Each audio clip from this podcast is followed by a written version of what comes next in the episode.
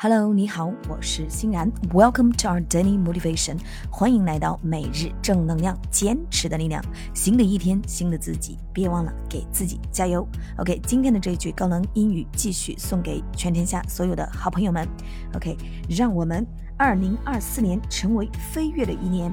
OK，how to say in English？Let 2024 be the year we take the leap. Let 2024 be the year we take the leap，让二零二四年成为飞跃的一年。二零二四还可以这样说：two thousand twenty four，two thousand twenty four。leap，l e a p，这个单词飞跃。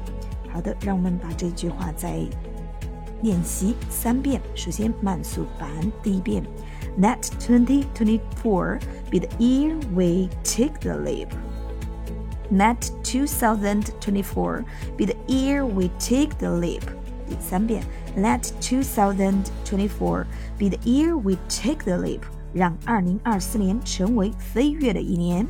OK，新的一年，新的自己，每一天都要记得保持能量，加油。